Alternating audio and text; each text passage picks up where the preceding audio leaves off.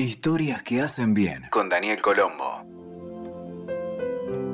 Hola, soy Daniel Colombo y hoy quiero compartirte estas historias que hacen bien.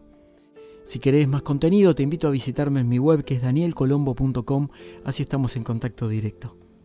En cierta ocasión, Martin Luther King iba a dar una conferencia acerca de los derechos humanos, cuando notó que un pequeño niño de raza negra se encontraba al frente en su auditorio. Esto sorprendió a Luther King, que preguntó a uno de sus ayudantes quién era el niño.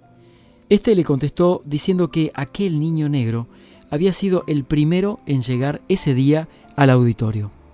Cuando terminó el discurso de Martin Luther King, se soltaron globos de diferentes colores al cielo y el pequeño niño no dejaba de mirarlos.